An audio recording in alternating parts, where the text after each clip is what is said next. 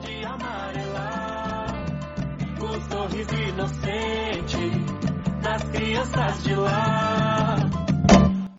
Está começando mais um podcast AS Linha de Frente, conhecendo a prática profissional e trocando experiências do serviço social no Brasil. Hoje nós temos a ilustre presença do assistente social Flávio Rodrigo. Flávio Rodrigo, em sua formação, peregrinou. Começou lá na PUC Campinas em 2007 e ficou lá até 2008. Depois, por meio do ProUni, foi para a Salesiana Americana e, por fim, por meio de transferência externa, foi para o UFRJ em 2010, onde finalmente concluiu sua graduação em 2013. Ele tem um mestrado inconcluso pela UERJ e tem uma ampla experiência profissional. Ele mesmo já menciona que a experiência que ele tem na saúde foi de grande valia para quem ele é hoje como assistente social. Trabalhou na assistência e hoje é, foi também assumiu a gestão né, lá no CREAD, que é o Centro de Referência de Álcool e Drogas. Flávio Rodrigo, dá um oi para gente aí. Olá, pessoal, boa noite. Prazer aqui estar aqui, satisfação poder conversar um pouquinho com esse companheiro de, de lutas antigas e com a Vivian, que é tão simpática. Olá, pessoal. Boa, boa tarde, bom dia, boa noite. Seja bem-vindo, meu camarada Flávio Rodrigo. Muito bom ter você aqui. Fique em casa. Obrigado, obrigado. Para nossa reflexão de hoje, eu quero lembrá-los da importância da gente se vacinar, não dá mole, gente. Quem já pôde tomar a primeira, a segunda dose, daqui a pouco para os profissionais de saúde chega a terceira dose aí. Não vamos deixar de se vacinar, não vamos deixar de usar máscara, porque a gente a, a pandemia ainda não acabou, tá bom? Bom, iniciando a nossa conversa aqui com o companheiro Flávio Rodrigo, vou pedir para ele apresentar o espaço dele atual de trabalho contar para a gente qual é, mais ou menos, né, o, o setor, a instituição que ele está inserido, as principais atribuições do assistente social. Por que, que precisa de um assistente social nesse espaço? Flávio, conta para gente. Legal, Vivian. Bom, atualmente eu estou trabalhando na Prefeitura Municipal de Campinas, na Secretaria de Assistência Social, pessoa com deficiência e direitos humanos. Há seis meses aconteceu a implantação de um CRAS, é, na extrema periferia de Campinas, que é o lugar onde eu cresci, né? E esse CRAS foi uma reivindicação das mulheres de um de um aglomerado urbano aqui muito, muito importante, 9 mil pessoas, mais de 100 torres, e aí elas conquistaram o CRAS e quando o governo municipal oficializou, elas foram batalhar no Conselho de Assistência para batizar o CRAS. E aí batizaram o CRAS com o nome de Laudelina, né? Na votação, eu lembro que elas falaram que na final ficou entre.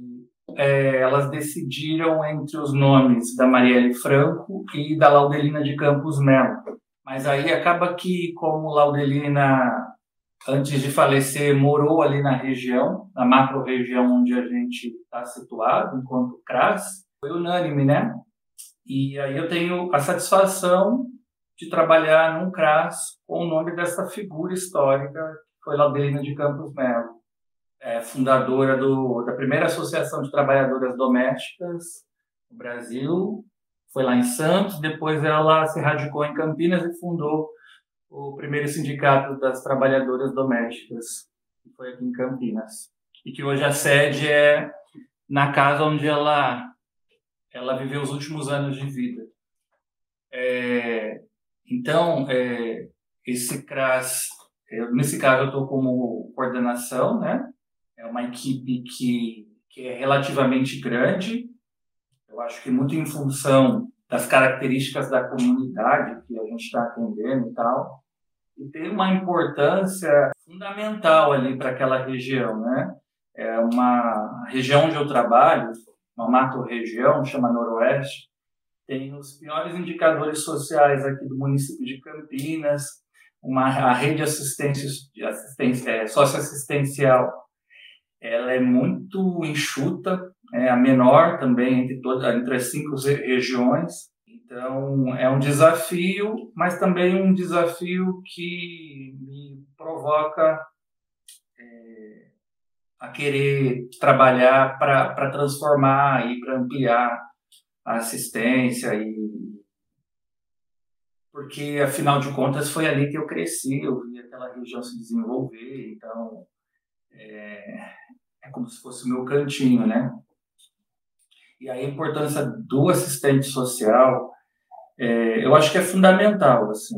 Eu tenho observado muito a prática é, das colegas e tal na região e tal, que, que contornos estão ganhando aí a prática profissional do assistente social e eu tenho chegado à conclusão de que um veio talvez a nossa profissão tenha, tenha deixado de lado, tenha relegado a segundo plano, é o que eu vinha conversando com vocês anteriormente. Assim.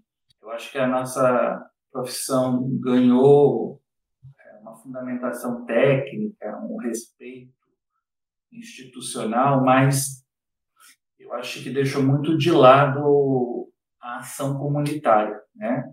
Essa essa habilidade, essa competência de estar na comunidade e não só na comunidade, junto aos movimentos sociais, é, vivenciando com a comunidade, é, pensando com a comunidade, com as lideranças comunitárias, com a população, mobilizando essas figuras para estar nos espaços políticos de forma organizada para se organizar para as lutas e para as lutas para a sobrevivência cotidiana mesmo, né? Eu vejo muita potência nos territórios, potência humana, né? Eu percebo que a, nós, assistentes sociais, não estamos sabendo reconhecer é, esses recursos e, e trabalhar com eles ali, no miolo, né? Talvez estejamos muito presos à mesa e cadeira e telefone. Isso não é por conta da pandemia, não. Isso só deu uma piorada com a pandemia, o medo de se infectar, de estar no espaço, num espaço que, abre aspas, não, é, não seja tão seguro, né? Flávio, eu queria só fazer uma pergunta, assim, de que ficou sobre seu espaço socioocupacional é, quais são os, as ações, os serviços que o CRAS, que você trabalha, presta para a comunidade? Legal. Então, é, o CRAS, ele tem uma equipe de dois entrevistadores do CAD Único. É, o CAD Único, ele tem é, uma importância grande aqui na organização da assistência. Inclusive, assim, os, no quadro da prefeitura é, são a equipe técnica, a equipe de apoio, é, são concursados, os operacionais são terceirizados e os entrevistadores do CAD Único são de uma empresa, os funcionários do CAD Único são de uma autarquia da prefeitura.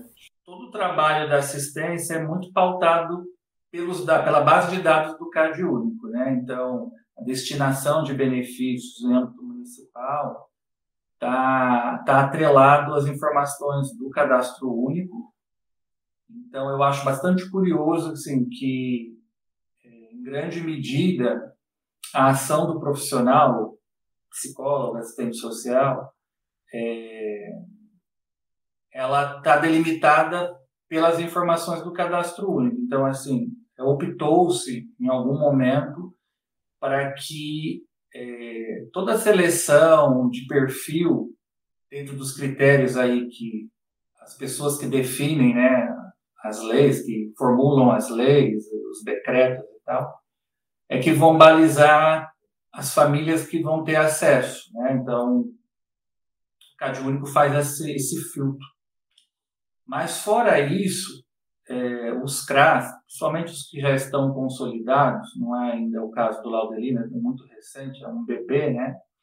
É, tem as ações coletivas como o Norte, né? As ações coletivas têm um papel essencial é, na prevenção, e na promoção da cidadania, dos direitos e tal. É, acho que no, no CRAV onde eu estou, as, as ações particularizadas, os atendimentos particularizados são a principal ação. Eu acho que isso está dentro de um contexto de formação de uma equipe, de construção de uma identidade é, da equipe para, para, com o território e para com a população. Neste período pandêmico, é, não somente o CRAS Laudelina, mas todos os demais com quem a gente dialoga, conversa, troca, têm sido procurados muito pela questão da insegurança alimentar. Sim, é, a gente costuma dizer que a gente voltou alguns anos para trás em termos de assistência, porque a grande busca é pela oferta de benefícios. No caso de Campinas, não existe mais o benefício da cesta básica, foi convertido num cartão, né, que é recarregável.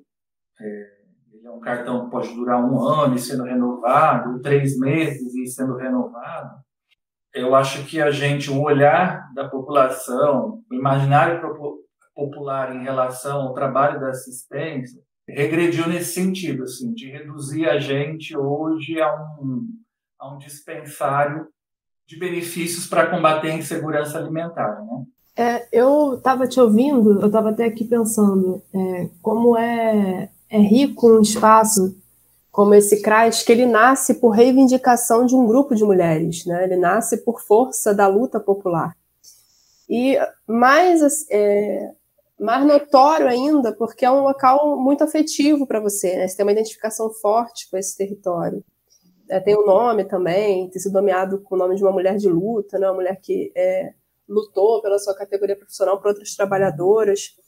É, então, assim, me parece que é um espaço que ainda, como você denominou, né, ainda ser bebê, mas parece que ele é um espaço que ele, ele nasce com bastante potencial. E acho que uma das coisas que você mencionou, né, essa, essa crítica que você traz ao fato do, da categoria né, do serviço social, é, o que você observa particularmente no seu espaço de trabalho não está voltado para esse trabalho com a comunidade, uma vez que foi a comunidade que solicitou é, que solicitou não, né, que reivindicou, que lutou para que esse espaço nascesse, realmente é, é, é, uma, é uma escolha equivocada, né, não estar junto a essas pessoas, uma vez que essa força social que criou esse espaço, e não é essa força social que é convocada também para construir esse espaço, né, para estar tá ali é, trazendo as suas reivindicações, né, trazendo é, pensando a médio e longo prazo, a gente acaba não sendo esse, esse profissional que assessora esses grupos nas suas possibilidades, nas suas potencialidades.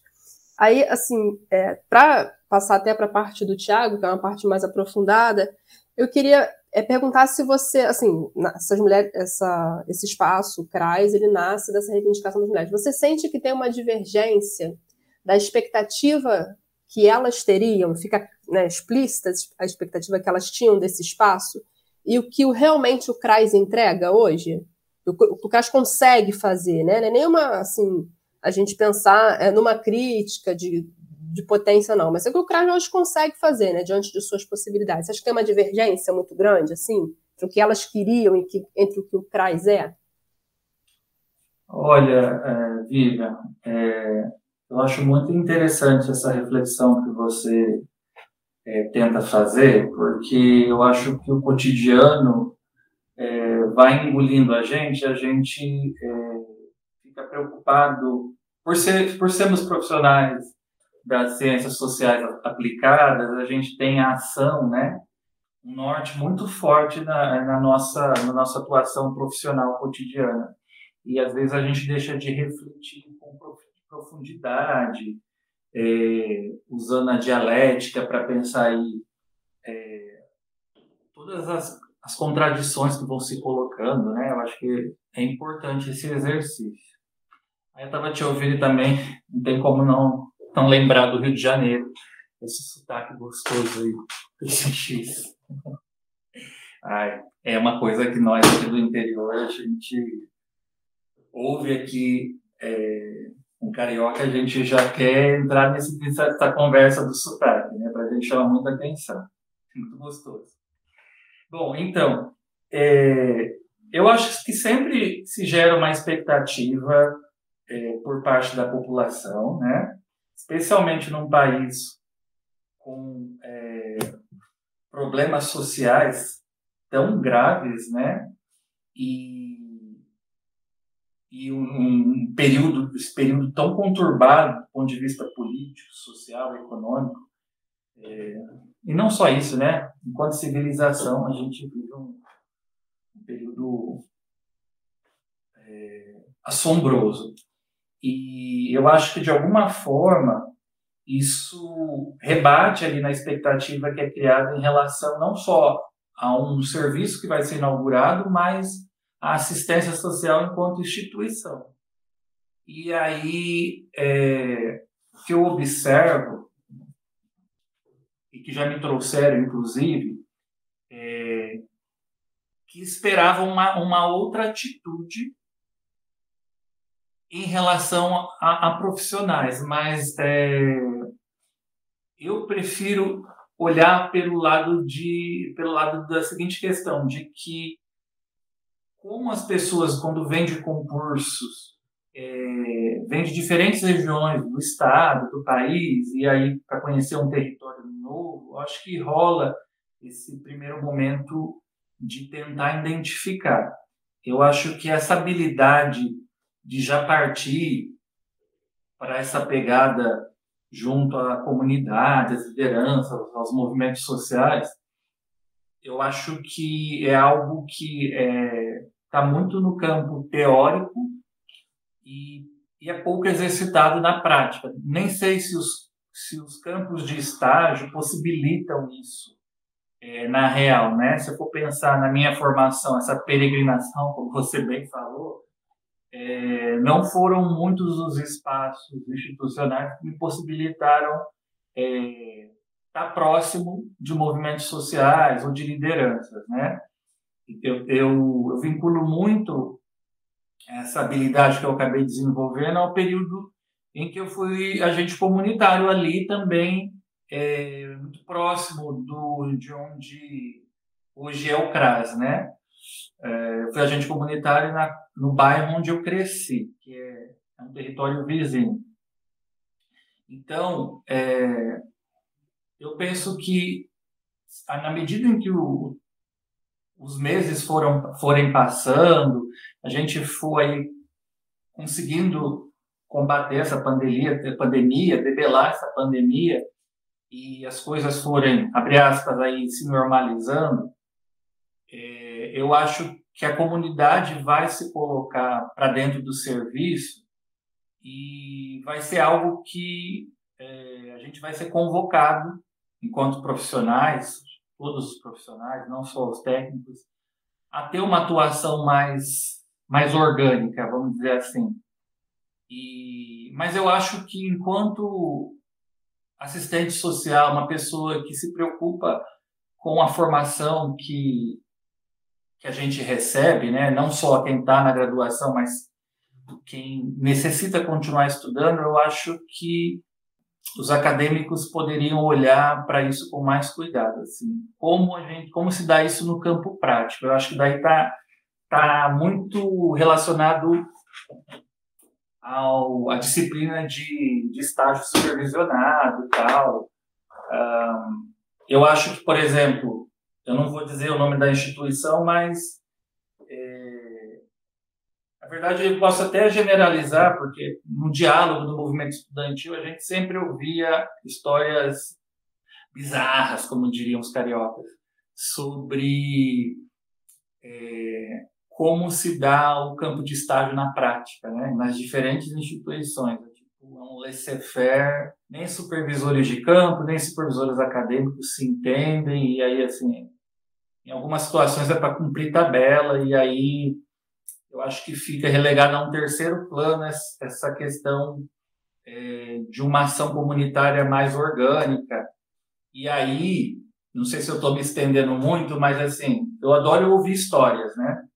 Quando eu pego aquelas assistentes sociais, assim, com 20, 30 anos de experiência, e ouço sobre a experiência que ela, a vivência delas, é, no momento muito anterior ao SUAS, era meio na unha, né? E a gente tem uma tendência a reduzir esse período, assim, a, a, da profissão a características muito que a gente hoje em dia combate muito. A verdade é que é, elas estavam pautadas aí por um momento histórico, né? É, uma, uma dada racionalidade como é, como é comum em qualquer período histórico. Né? Hoje a gente vive o, o grau máximo de aprofundamento do neoliberalismo. Elas pegaram o início né, dessa programática e é errado dizer que todos, todas tinham uma pegada tradicionalista da profissão. Eu acho que elas entendem muito do solo histórico, talvez muito mais do que a gente, que tem uma formação é, marxista, uma formação ortodoxa, uma formação política muito forte. Eu acho que elas, eu percebo que elas é, vivenciaram aí é, início dos, dos anos 90 e tal, é, essas dificuldades pelo qual, pelas quais o, o país é, passou e talvez ainda passe, né? A gente estava pensando, estava conversando hoje.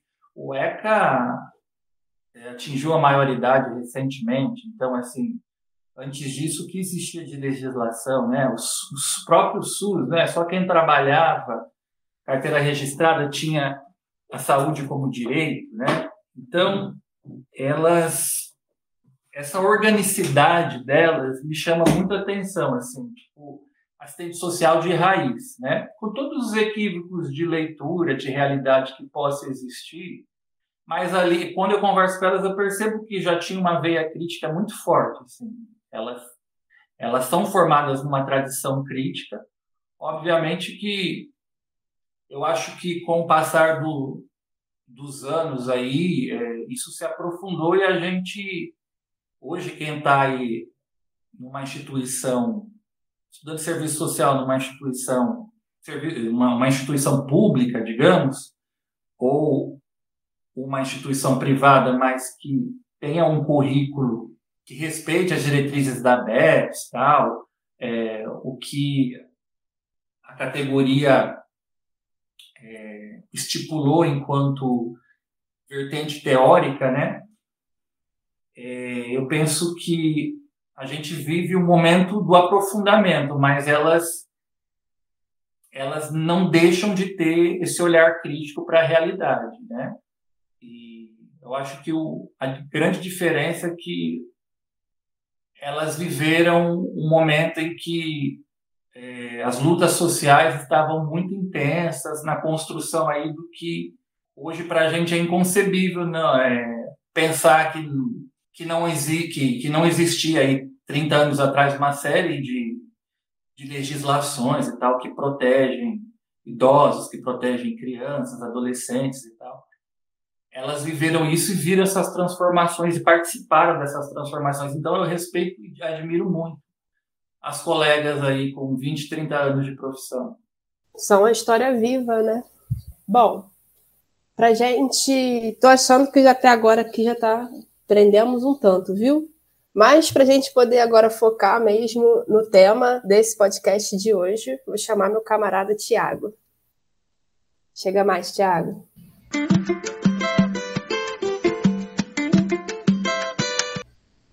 Poxa, tá muito legal esse papo, hein?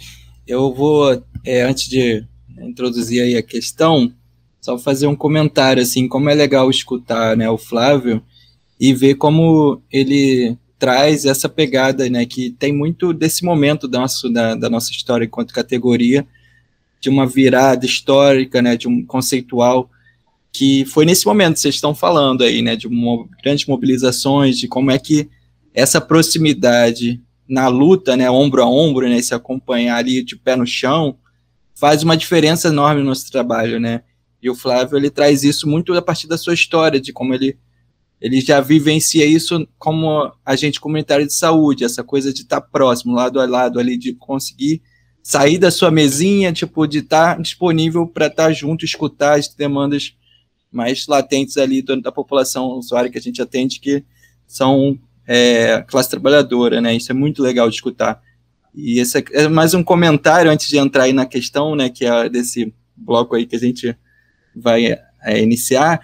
Então, Flávio, você já se mostrou aí o grande contador de histórias. A gente quer te ouvir aí uma, um caso aí que você né, escolheu para gente compartilhar com a gente e falar de, de dessa história e como te causou é, afetos, desafios e poder compartilhar com, o pessoal que está escutando a gente com, e aprender um pouco com essa história. Conta aí, Flávio.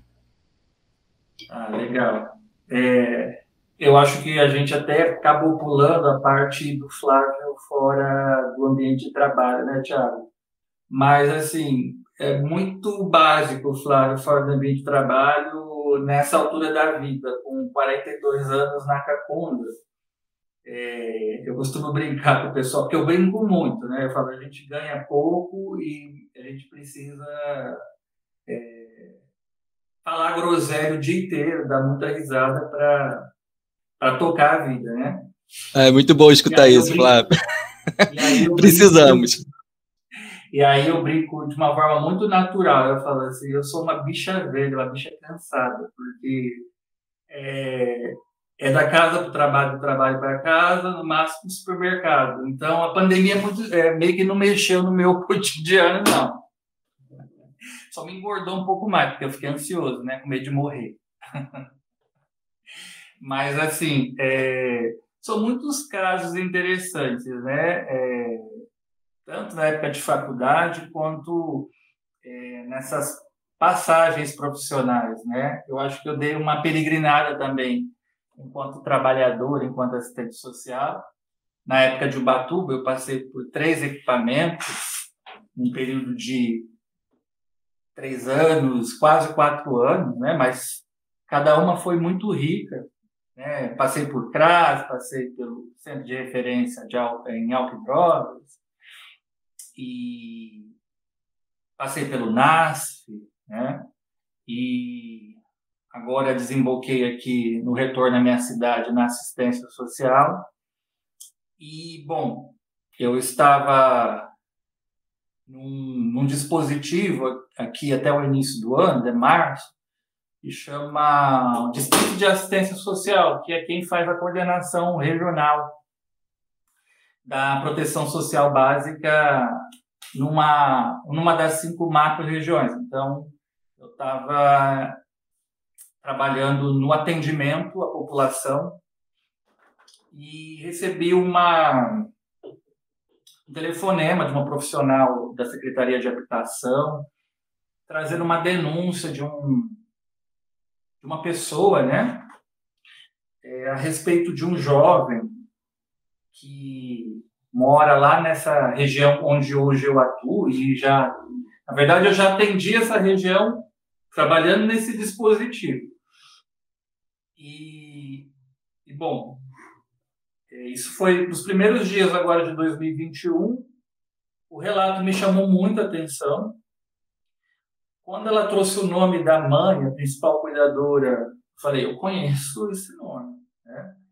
E é um nome diferente, um nome bonito, um nome de mulheres com mais de, de 50 anos, né? de, uma, de uma outra geração. Né?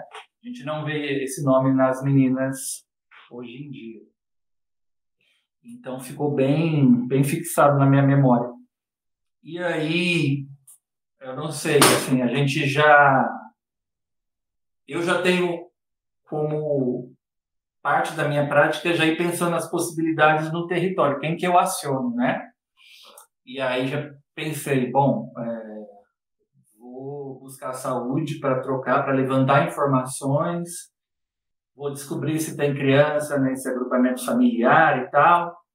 É, vou retomar o atendimento, né, com essa mãe cuidadora, porque é, em geral naquele dispositivo o atendimento é muito pontual, não aprofunda, né, tipo queixa conduta.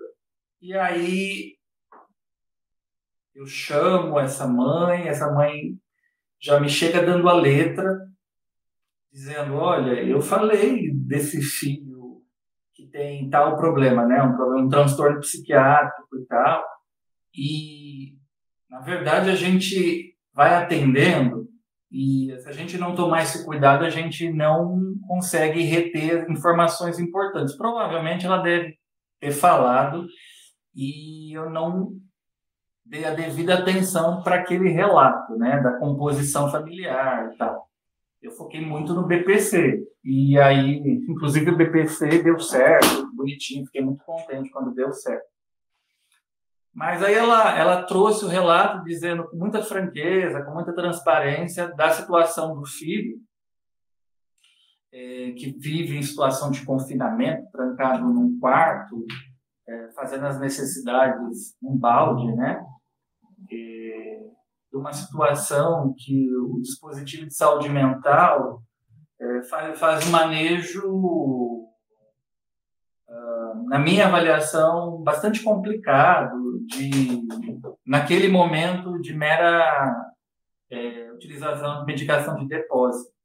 Eu achei uma situação subhumana, assim, degradante, especialmente quando a gente olha para uma população, para uma família que mora nesse território, que é, um, que é uma favela verticalizada, é, que reúne pessoas que eram moradoras das áreas de risco de todo o município, é, um conjunto habitacional verticalizado, mas com uma, uma estrutura extremamente precária.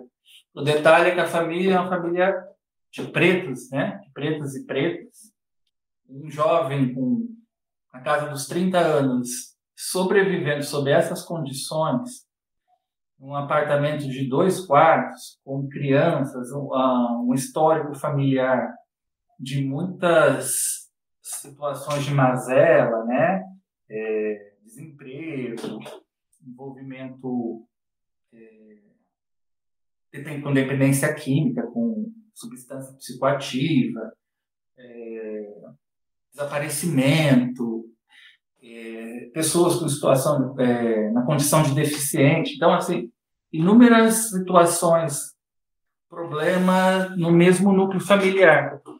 Aí o meu movimento foi de acionar a rede de, de serviço de atenção básica em saúde, trocar sobre esse caso, provocar e aí, é, para minha sorte, esse território tem uma cobertura de uma excelente equipe, menor que seja, é, também um, um centro de saúde recém-inaugurado, tem alguns meses a mais do que o CRAS, também conquista dessa mulherada e dessa comunidade e a gente fez as provocações, chamou reunião, coordenação regional é, saúde mental. Uh, eu acho que, dadas as condições, e aí, acho que por eu ter uma experiência e também por ter essa veia crítica, eu consegui é, pautar esse manejo equivocado trouxe junto coordenação regional é, de saúde mental para os questionamentos que eu estava trazendo, ou seja, ganhei ganhei a chefia do, do sujeito que conduzia o caso, né? E por fim um caso que estava aí sendo colocado para debaixo do tapete, a gente é, expôs a violação e o que a gente conquistou foi que outra, outros serviços foram mobilizados, se engajaram é, no caso. Isso provocou com que o dispositivo de saúde mental, que é o CAPS, é, e a equipe revissem é, a clínica, a terapêutica, o manejo.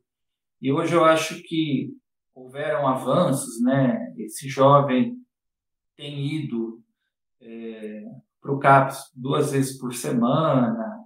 Quando necessitou de internação, a família a cuidadora teve todo o respaldo é, da equipe, que hoje faz um outro olhar, um olhar muito mais cuidadoso. O BPC dele saiu agora em 15 de setembro. É, tem muito rococó, assim, eu acho que a gente fundamentou o pedido inicial, o requerimento inicial muito bem fundamentado e trabalhamos a questão do laudo médico ao longo dos meses, né? Foram nove meses de espera, então a gente sempre pautando a questão de como ele necessitava de um laudo bem produzido, né? Já que é, em meados de 2014, 15, por volta desse período, ele já tinha tido um requerimento indefinido. É, aqui em Campinas tem uma equipe da Fundação do Síndrome de Down que trabalha essas, é, com pessoas com retardo mental que vivem em situação de confinamento. Então, desde que a gente iniciou essas tratativas, eles, é, equipe com psicólogo, educador social, é, começou a construir juntos. Então, eles é, trabalharam com o CAPES a, o resgate de, de um projeto terapêutico singular e tal. Inicialmente, os atendimentos foram por telefone, videoconferência, né, pelo WhatsApp, mas hoje eu posso dizer que eles, é, quanto projeto, né, curioso que eles falam assim que eles querem lutar para que esse tipo de oferta seja incluído na, na tipificação dos serviços socioassistenciais. Qual é, oferta, que... Rodrigo? Então, é, é uma equipe que tem psicólogos, assistentes sociais, educadores sociais, que chama Território de Todos. Então, eles trabalham com a família, com os principais cuidadores, é, a, circula, a circulação dessas pessoas que estão em situação de confinamento pelos recursos do território, né? O território, o microterritório e o território estendido. Então, as unidades de saúde, é, os centros de convivência, os CRAS, enfim, é, trabalham não só a pessoa doente, mas a família, os cuidadores, com essa pegada de, olha, tem possibilidade, o confinamento não é não é não é alternativa, é violação. Então eles trabalham faz um trabalho de formiguinha para que a situação de confinamento seja superada, né? Mas é, articulando o serviço é um trabalho integrado e intersetorial, muito bacana. Que eu descobri, daí a gente aprende com esses casos também, porque eu descobri que existia esse projeto. É um projeto local, né? Isso, isso, da Fundação Síndrome de Down aqui em Campinas. Eu não sei se existe essa iniciativa em outras cidades do Brasil. Mas Nossa, precisava ser compartilhado para o SUAS inteiro, né? Muito necessário. São muitos casos em confinamento que existem, né? Cara, e assim, muito interessante é que assim, eles enfiaram debaixo do braço esse, é, esse caso, enquanto eu estava ali na inauguração do CRAS, a, a, a, psicóloga e o, o educador social, eles que fizeram lá as tratativas com o CAPS, do tipo, vamos retomar esse projeto terapêutico singular, isso é direito do usuário e tal. E um trabalho muito bacana. E aí eu não sei em que pé que isso está, porque eu não lembro de ter saído dire... é, alguma, alguma deliberação nesse sentido na nossa conferência, que foi agora em setembro. Mas é, eu acho que é algo que a proteção social básica, né, a gestão central em Brasília, enfim, as universidades poderiam começar a pensar esse debate aí, porque é muito interessante. A gente pega muitas situações, as mais variados agravos à saúde, é, em que pessoas vivem situação de confinamento. No caso dele, a porta do quarto travada com madeira, né? Mas tem outras situações de confinamento que não são tão é, tão contundentes, né? Uma porta fechada, uma um cuidador ou uma cuidadora que não consegue olhar para aquela pessoa enquanto um sujeito que precisa de socializar, né? Então, para todas as formas de confinamento, eu acho que nós, enquanto proteção social básica, enquanto atenção básica em saúde, né, políticas sociais no território, a gente precisa olhar para isso, porque isso desumaniza, né? É, é assim, é interessante né, nessas conversas, nessa conversa assim, no podcast com você, é que as, as ideias vêm, né? Você falou da sua história, da sua, da sua trajetória como ACS, dessa ideia de acompanhar, né? E você trazendo esse caso, esse dispositivo aí, né, específico do, de um projeto que foi voltado inicialmente para as pessoas com, com Down, né? E aí, como pode ser também pensado para outros casos, né? Nesses casos específicos que estão em, confinamento, como a gente pode até aperfeiçoar o SUS, assim, né? Tipo, aprendendo com, com o que a gente também tem da saúde, porque para mim eu vejo que o agente comunitário de saúde, alguém que é do território, que tem uma entrada diferente na, na no território, é, ele facilita, ele, ele, ele, ele propicia, né? Ele tipo, ele é fundamental para o trabalho acontecer, né? de poder ter uma disponibilidade de estar presente, de escutar o território de uma forma que a gente que é de fora não vai conhecer, né, um profissional, de poder fazer as articulações, de conhecer ali onde que acionar as pessoas, né, que é uma coisa que tem uma entrada diferente, né, o, é, como é que o SUAS também pode, pensando aqui, né, tipo, pode também pensar desse, desse profissional que, que tem, né, já na saúde, como é que a gente pode aprender com isso, né, é, de precisar de equipe, porque tem uma coisa que a gente precisa provocar a rede, como você fez. Eu acho que não só assistência precisa provocar, quem tiver ali no caso e se espantar com uma situação dessa, né, não se naturalizar e gritar, porque a gente, né, tipo, são tantos casos complexos que alguns acabam a gente não conseguindo dar conta e às vezes cansa mesmo. Mas que bom que você pode ainda ter força para, olha, a gente precisa em rede, né? Você acionou um monte de serviços para poder cada um ali na sua responsabilidade dá conta desse, desse trabalho e, e, avançou muito, né? Tipo, pôde ter uma diferença de vida ali para aquelas pessoas que é incrível, que é o legal do nosso trabalho, né? Quando a gente vê o, o que, que é possível de transformar na, na, na, nas condições de vida do usuário da população que a gente atende. Mas precisou dessa mobilização, né? Que alguém partiu e se horrorizou com essa condição que, infelizmente, a gente sabe que tem muitos, mas precisa de mais dispositivo de política pública para poder chegar, né? Porque são vários atravessamentos que envolvem ali de, de acesso, né? De a pessoa poder até chegar no CAPS, né? Tipo de transporte, locomoção, são muitos, é, muitos é, desafios aí que você traz, né? Eu acho incrível aí a, é, a sua a intervenção que foi feita, né? Pelo dispositivo que você está atuando. É, o, o Thiago, e Vivian, é, eu assim, fica, uma coisa ficou para mim do aprendizado, aliás, uma não, várias, em relação a esse caso, mas a importância, é, reforça a importância disso que você falou, né? O, um profissional que tem uma entrada no território, o agente comunitário, no caso da, da saúde, o agente de ação social, no caso da proteção social básica, que em Campinas a gente tem essa figura do agente de ação social, que ainda está muito encastelado dentro Eu não conheço bem. Pode falar como é que é essa, o agente social, como é que ele o trabalha? O agente de ação social é um profissional que aqui é selecionado a partir de um processo seletivo simplificado.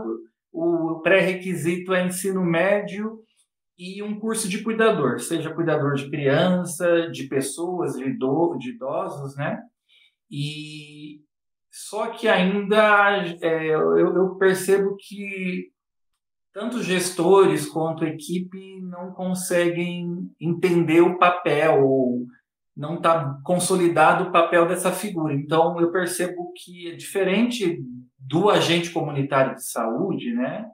É, esse profissional da assistência ele está ainda muito dentro da unidade e eu acho que é, é, isso é algo que precisa ser ajustado para ter justamente isso que você aponta, que é essa entrada, esse vínculo é, com as pessoas, com as famílias, com a comunidade, né? O Flávio, e... só acrescentar uma questão, é porque assim, para a gente sair da, de trás da mesa, né, como você falou, aquele profissional que não chega na botar o pé ali do, na comunidade, precisa acompanhar de fato, né? Senão a gente vira é, caminhador burocrático, né? Então essas figuras assim que podem estar tá mais no território até que a gente às vezes, né? Tipo poder estar tá ali escutando e trazendo as informações para a equipe pensar o, o, seu trabalho são fundamentais. Né? É, é, algo que vai vir, vão vindo as indagações, porque se o CRAS é um bebê, o que seria o SUAS? O que seria é, é, a proteção social básica é, do ponto de vista temporal, né? Eu acho que aí são 15, 16 anos de instituição aí é, de um sistema que vai, é, demora muito para avançar. Eu percebo que é, na história da saúde eu percebo saltos de qualidade. Eu não sei se eu estou sendo imediatista com assistência, mas eu acho que, por exemplo, tem o lance da vigilância socioassistencial, que na assistência eu percebo que é muito lidar com dados é, da base do cadastro único. E aí, quando eu penso vigilância sanitária, vigilância epidemiológica na saúde, é, é uma estrutura muito mais ampla, óbvio, mas que olha para aquela para aquela vivência do território, né? É, para essa coleta de dados, é, digamos, tem um surto de dengue numa determinada região, é feito uma busca ativa, um bloqueio, né?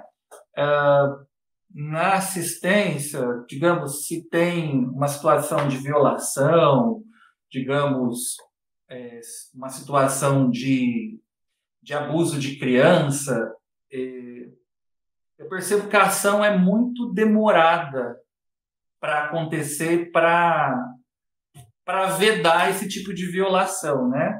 Então, é, penso que vigilância deveria ser muito mais amplo do que simplesmente olhar para uma base de dados a partir de um cadastro que é, é, eletrônico, né? Durante a pandemia se podia fazer o cadastro até por aplicativo, por telefone, né?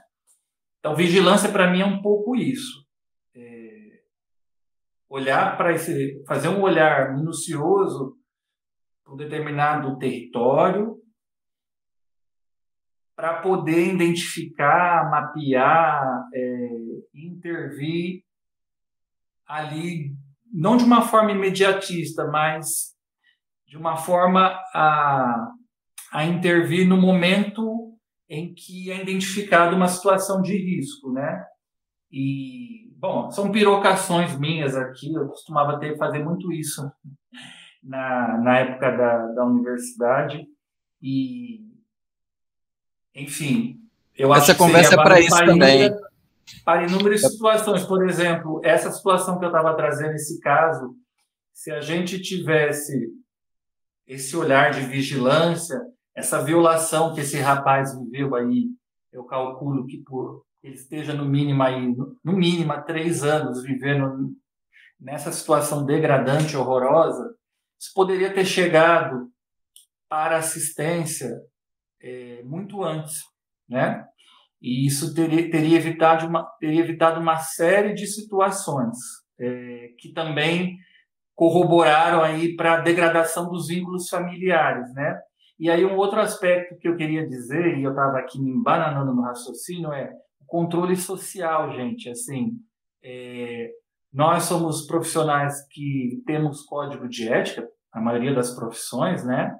Temos legislações que é, regulam o, o, exercício profissional e, e aí interessante saber que os conselhos regionais eles, eles existem para é, orientar, organizar, disciplinar o exercício da profissão, mas na perspectiva da defesa do usuário, dos, das usuárias, dos usuários, e, e não é, como entidade de defesa do trabalhador, do profissional. Né? Tem lá o que regula, o que organiza, mas as pessoas têm uma leitura equivocada dos conselhos de profissão. Né? Só que também essa atuação é, a gente pode relativizar. Né? A exemplo do. Vou ser polêmico agora, tá? Do Conselho Federal de Medicina que deixou essa tragédia, essa essa, esse holocausto acontecer aí na Prevent Senior, eu acho que o, o nosso conselho poderia ser mais atuante e não só o conselho da profissão, os demais órgãos que faz, faz o controle, é, não de profissionais, mas das políticas, né? Eu acho que é, algumas práticas profissionais são muito questionáveis, violadoras de direito, né? Então, existem situações em que agentes do Estado violam direitos. Tanto os conselhos, cumprindo seu papel, quanto é, os espaços de controle social, né? conselhos de, de política, conselho de direito. Um, vou citar um exemplo aqui. Na saúde tem o conselho local de saúde, né? Na assistência a gente não tem o conselho local de assistência, mas poderiam ser espaços onde determinadas situações é, poderiam ser trazido, trazidas pela comunidade para que a equipe, os gestores da unidade fizessem. Eu não estou falando de um espaço de denuncismo, mas um canal mais direto de participação, de controle social mesmo da ação do Estado, que pode ser extremamente assertiva na, na garantia dos direitos, mas pode ser violadora. Eu não sei se vocês estão me entendendo, mas é uma coisa que me angustia quando eu vejo que é, existe é, na protoforma a ação do Estado, né, ali no ponto de vista burocrático, ah, é, tal serviço acompanha isso e aquilo, mas na prática é, tá reiterando violação, entende? Está reproduzindo uma lógica de violação. Então, criminalizando a pobreza, é, culpabilizando a mulher nessa pegada de que a mulher tem que dar conta de tudo, moralizando as famílias, né? Ah, fulano não trabalha, fulano é envolvido com drogas, fulano, fulano é alcoolista. Essa coisa de culpabilizar, criminalizar, moralizar a vida das pessoas é muito presente, não é só na assistência, na saúde, é, acho que na educação, que a gente tem menos contato, e que talvez o é isso que eu estou pensando aqui com vocês, né? Se os espaços de controle social estivessem funcionando, se bem que em política quase nada está funcionando nesse país, né? Talvez a gente pudesse barrar um pouco desse olhar conservador aí que, ao final e ao cabo, acaba impactando a vida das famílias, principalmente as famílias pobres, periféricas, né? Que que são alvo desse, desse, desse julgamento, é, esse julgamento moral da ação dos agentes do Estado. É, eu em pleno acordo que esses dispositivos de controle social eles fazem total diferença, tanto de poder barrar né, esses, esses é, tudo que você falou que o Estado ele pratica nessas viola, violações, as violências que do Estado, né, e os dispositivos muitas vezes também estão nesse lugar, né, de, de, de poder imprimir ali uma política estatal racista, que é esse Estado que a gente é racista em todos, né, toda opressora, né, a gente vai, sabe, né, tipo, o nosso código de ética tem isso como princípio na luta contra as opressões, que são diversas, né, não vou nem enumerar, né, todos, mas é, eu, e essa saída eu acho fundamental. Não acho que ela vai dar conta né, de tudo, mas ela é, é parte de um. De, até de se pensar, de se pensar o que fazer com isso, né? Não tem que ser junto com a população e, e os profissionais precisam aprender a escutar, né? Porque às vezes pelos, pelos próprios é, concepções, muitas vezes moralistas, e não consegue escutar de uma porrada que está tomando ali, ou então não é nem uma porrada, é um aprendizado para poder até fazer seu trabalho direito, né? A gente tem que sabe, ter humildade de aprender com, com a população usuária, a gente tem muito que aprender com eles para poder fazer um trabalho é, de qualidade, né? Fazer prestar uma, uma, uma assistência de qualidade. Então, eu acho que não dá conta de tudo, mas é uma saída, porque precisa ainda muita coisa melhorar, né? A política pública, ela tá aí, como você falou, caminhando, engateando ainda numa experiência que é o SUAS, que está sendo atacado, né, bastante, e a gente tem que resistir e propor novos avanços também, né? Acho que é legal te escutar e poder refletir junto contigo aí essa experiência muito rica. É, não sei se a Vivi aí quer fazer alguma questão final, a gente pode já também, infelizmente, acabando aí, concluindo, mas eu acho que foi bastante proveitoso aí poder trocar contigo e a gente segue trocando a vida e bom poder contar contigo aí como um parceiro de trabalho, de reflexão, né? Tipo, que está fazendo um trabalho bem legal, né? Como um gestor de um, de um dispositivo de assistência tão essencial para atender a população, a classe trabalhadora. Muito legal, Flávio. Muito obrigado aí por, por você compartilhar essa experiência com a gente. Aprendi bastante. Espero que tenha gostado também de estar aí com a gente, pensado junto. Eu, eu não queria fazer pergunta, não. É. Oi, desculpa, falei em cima de tu. Não, tranquilo, pode queria... falar, gente. É? Tá. É que eu acho que a minha internet também deu uma falhadinha, eu tô vendo vocês com um pouco de, de atraso. Mas é isso, né? É... Tempos remotos. Eu não queria fazer pergunta, não. Na verdade, é... tudo que você é, trouxe pra gente de reflexão, né? até na parte que você se achou polêmico, eu gostei porque me fez. Isso, esse podcast é maravilhoso, né? Eu e o Thiago aqui, a gente. Vamos sair os assistentes sociais assim, mais ricos de inteligência, né? De dinheiro ainda não. Mas eu percebo, porque a gente acaba que. Tudo que a gente aprende com o que a gente ouve, que a gente troca, a gente vai pensando muito sobre o nosso próprio espaço de trabalho. E, um, e eu trabalho numa universidade, na parte de gestão de pessoas, e isso que você colocou me fez pensar muito sobre coisas que a gente até ouve falar né, na, é, na universidade, nos campos de estágio, sobre a necessidade da gente é, fazer buscativa, sobre a necessidade da gente ir para além da demanda espontânea que surge para a gente, né, da gente, é, conforme a gente vá se apropriando do nosso espaço de trabalho, que é espaço socioocupacional, a gente também poder ir além, né, é, ir buscar a demanda reprimida e pensar outras formas de, de ocupar aquele espaço, buscar sempre bastante parceria com quem são os usuários daquele, é, daquele serviço né, no qual a gente ali trabalha. E acho assim, foi isso que eu aprendi hoje, muito com o que você trouxe para a gente de reflexão por trabalhar né, nesse centro de referência de assistência social. Aí por isso eu te agradeço né, por essa possibilidade desse aprendizado aqui hoje com você. Espero, como também, Tiago, que você também tenha aproveitado, é, tenha se sentido confortável. Esse é um espaço que a gente se propõe assim, né, que ele seja bastante fraterno. É, aí queria ouvir as suas é, palavras finais. Você quer dar, mandar um beijo para alguém, para Xuxa, fica à vontade, esse é o seu momento.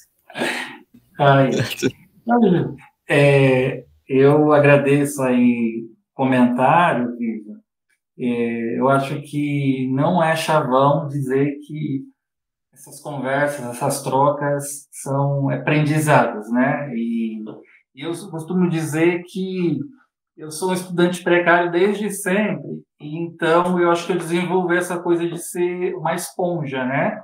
Claro que com muitos filtros, assim, mas toda e qualquer oportunidade de ouvir, é, de falar, de trocar, né? É, a tese, a antítese, a antítese e a síntese, né? São enriquecedoras e tal.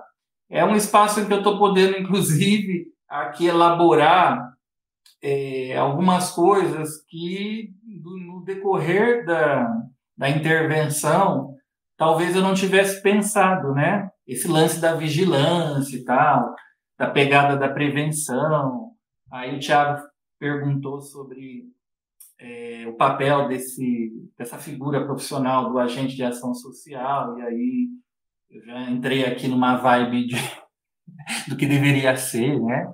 Como se eu tivesse poder de mudar, mas eu posso, eu posso sugerir, deixa eu. É, mas aí, isso que é o bom daqui, a gente tem pensa a experiência para poder criar em cima dela, né? Tipo, é isso aqui pode ser um espaço de criação também, não que necessariamente vai implicar numa política pública de fato, mas é pensar coletivo, né? Isso aí a gente quer que circule essas ideias e, e quem sabe, né? A gente não tem nem como é, saber então. qual, é, qual, é, a força disso, desse pensamento. É. é, um passo de cada vez. A gente vai trocando, vai pensando e é, na medida em que a gente vai encontrando pelo caminho pessoas que, têm, que tenham disponibilidade aí e, e, vontade de criar, né? Porque na, no SUAS a gente tem que ser muito criativo o tempo inteiro, né? É, a gente pode fazer acontecer. Então é agradecer a oportunidade, é muito gostoso esse bate-papo. É, eu sempre com uma expectativa, ah, eu não vou conseguir falar e tal, mas eu acho que vocês me deram essa oportunidade de falar de uma forma descontraída. É... Claro que olhando aqui, a câmera sempre me deixa um pouco intimidado, né? Mas foi um bate-papo gostoso. Eu costumo dizer muito mais groselha enquanto eu converso com colegas de profissão, mas eu já falei que eu tenho que ser um homem sério.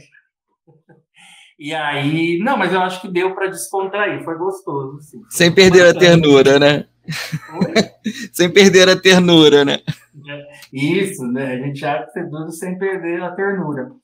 Mas é, foi muito válida é, é, essa oportunidade, gente. Prazer, satisfação em poder trocar com vocês e com os ouvintes aí do podcast. Espero que o público de vocês gostem. Foi um prazer, ah, Flávio. Bacana. Vamos gostar sim. Bom, estamos encerrando mais um podcast AS Linha de Frente. Espero que vocês tenham aproveitado e aprendido tanto quanto a gente hoje. Não esqueçam de compartilhar com seus colegas, naquele, sempre naquele esquema, compartilha com a galera que você gosta. Se você não gostou, compartilha com a galera que você não gosta, mas não deixa de compartilhar porque conforme a gente vai espraiando essas oportunidades, essas reflexões, a gente consegue construir um serviço social mais atuante, mais comprometido, mais criativo e quem sabe a gente chega algum dia a algum lugar. Até a próxima. A gente nunca sabe quando volta, mas vocês sabem que a gente volta. Beijão. Quem tá na linha de frente não pode amarelar. Com sorriso inocente.